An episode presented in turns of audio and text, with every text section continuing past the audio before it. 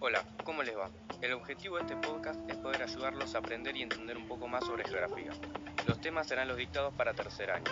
Esperamos que les guste, les sirva y lo puedan disfrutar. Empezaremos hablando sobre los espacios rurales de la Argentina. ¿Qué es un espacio rural? Un espacio rural es aquel en el que se desarrollan las actividades primarias, tales como la agricultura, la ganadería, la forestación, la minería y la pesca. Al desarrollar estas actividades se toma la naturaleza o a sus distintos componentes como factor de producción u objeto de trabajo. estudiaremos los espacios rurales de nuestro país. Para eso lo dividiremos en dos grupos.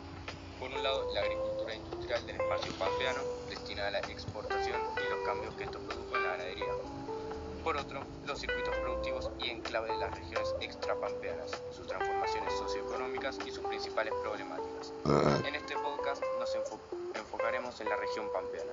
¿Qué es la región pampeana? La región pampeana está conformada por casi la totalidad de la provincia de Buenos Aires, la mayor parte de la provincia de Entre Ríos, el centro y sur de Santa Fe, el este y sur de Córdoba y el noreste de la provincia de La Pampa. ¿Cuáles son las extrapampeanas? Las regiones extrapampeanas son la noroeste, nordeste, Cuyo, Sierras Pampeanas y la Patagonia. Hablemos sobre el espacio pampeano. La llanura pampeana, o pampa húmeda, tiene excepcionales condiciones naturales. Gracias a ello se la reconoce como una de las zonas más aptas para la producción de carnes y granos. ¿Y cuáles son esas condiciones? Posee numerosos ríos y arroyos que desaguan los ríos Paraná y de la Plata, o en el mar argentino. También está muy bien dotada de aguas subterráneas. Predomina el relieve llano, interrumpido solo por dos cordones serranos de poca altura. El clima es templado húmedo, sin estación seca y con precipitaciones que disminuyen hacia el oeste. La vegetación natural era el pastizal sin árboles, fue reemplazado casi por completo por los cultivos. ¿Cómo se producen los cultivos? La mayor parte de la región pampeana produce cultivos de cosecha anual, en condiciones de secano, es decir, agricultura sin riego, y en forma extensiva, cultivo de grandes extensiones de tierra con escasa inversión en tecnología y mano de obra, aunque en los últimos años se han producido procesos de innovación tecnológica que llevaron a una intensificación de las actividades. ¿Qué cultivan?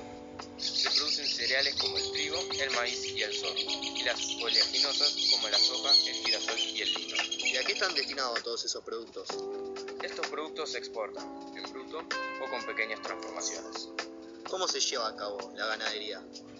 La ganadería se realiza bajo un sistema de producción extensivo y su especialidad es la cría y engorde de ganado vacuno sobre pasturas naturales y artificiales, aunque ante el avance de la agricultura se están produciendo fuertes cambios en la actividad.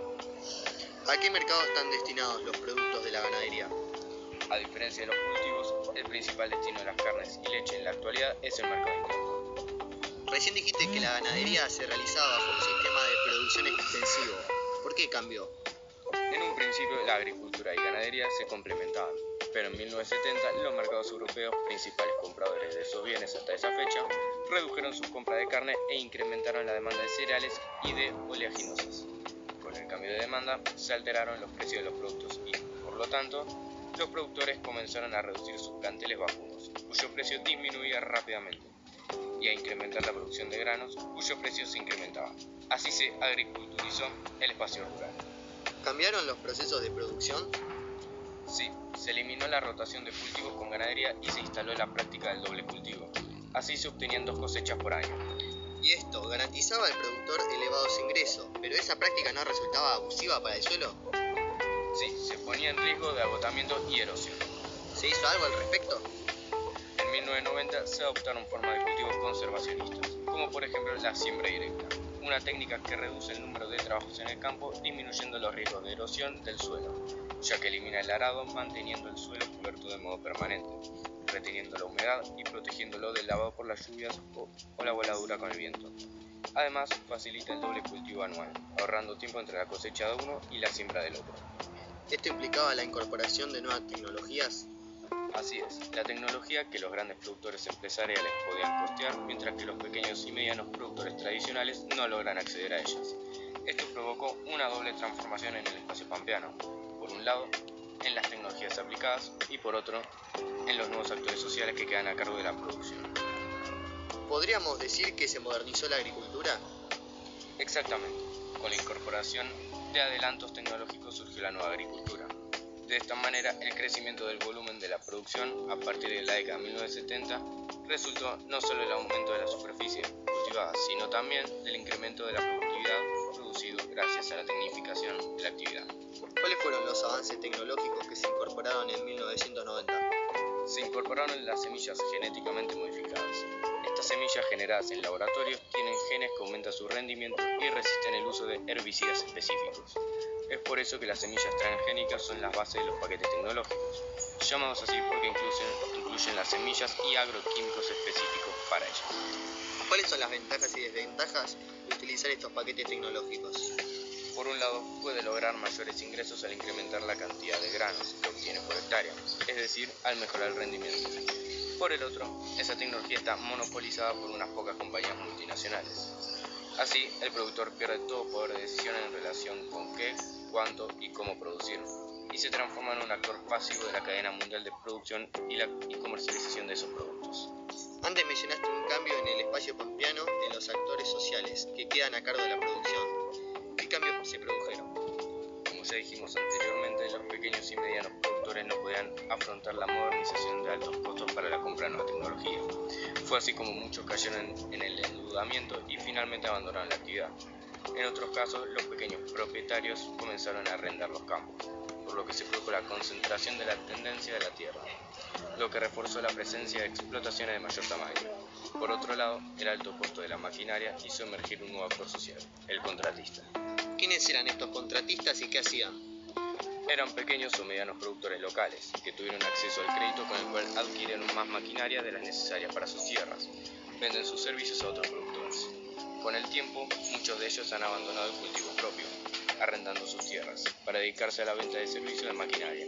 La aparición de tierras disponibles para el arrendamiento favoreció la entrada de los capitales transnacionales a la producción, bajo la forma de fondos de inversión o pool de siembra. ¿Qué son estos actores sociales? Son, son grandes inversores, como bancos, aseguradoras y empresas transnacionales. Es decir, no se trata de productores agrarios tradicionales, sino de actores que buscan inversiones rentables con las que maximizar sus ingresos. Colocan sus propios activos financieros o promocionan la inversión en actividad agropecuaria entre ahorristas urbanos, reuniendo así un fondo millonario. Con él contratan los diferentes agentes necesarios para organizar una explotación agrícola.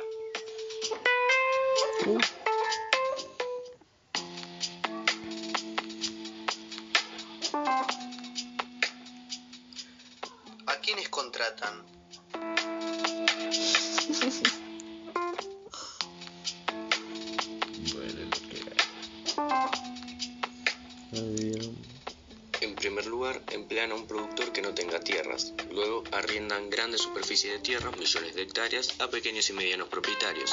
Finalmente, realizan la explotación mediante el uso intensivo de maquinaria contratada y semillas de alto rendimiento, y venden lo producido en el mercado mundial. Si bien el dueño de la tierra se asegura un ingreso por el alquiler de la superficie que se va a explotar, está sujeto al empobrecimiento futuro porque esta forma de explotación produce un rápido deterioro del suelo. Muchas veces los productores se aseguran la rentabilidad mediante la llamada agricultura por contrato.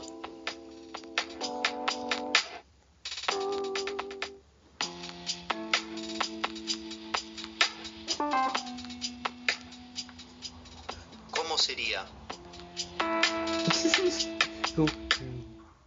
No-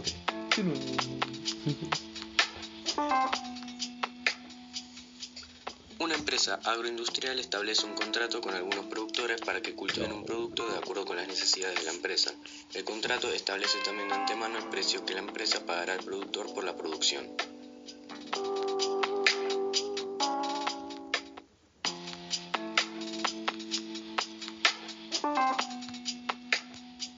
¿Cuáles son las ventajas?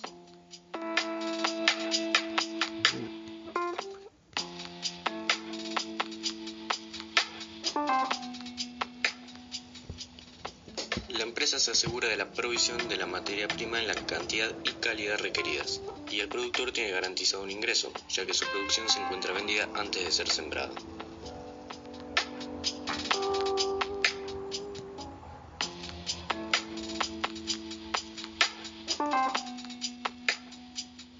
¿Y las desventajas?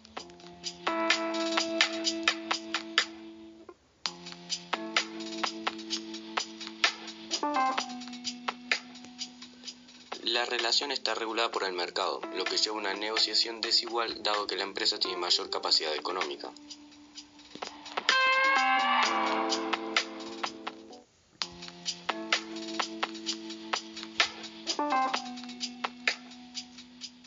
Así, la responsabilidad total de la producción no es de ningún actor, como ocurría con el antiguo campesino, sino que cada uno aporta algún elemento al proceso y recibe una parte proporcional de las ganancias.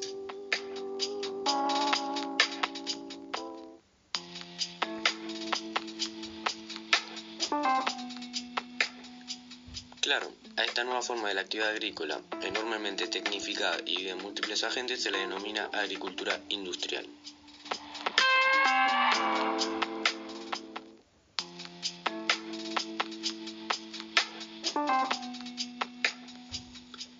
Muchas gracias por escuchar y esperamos que les sirva.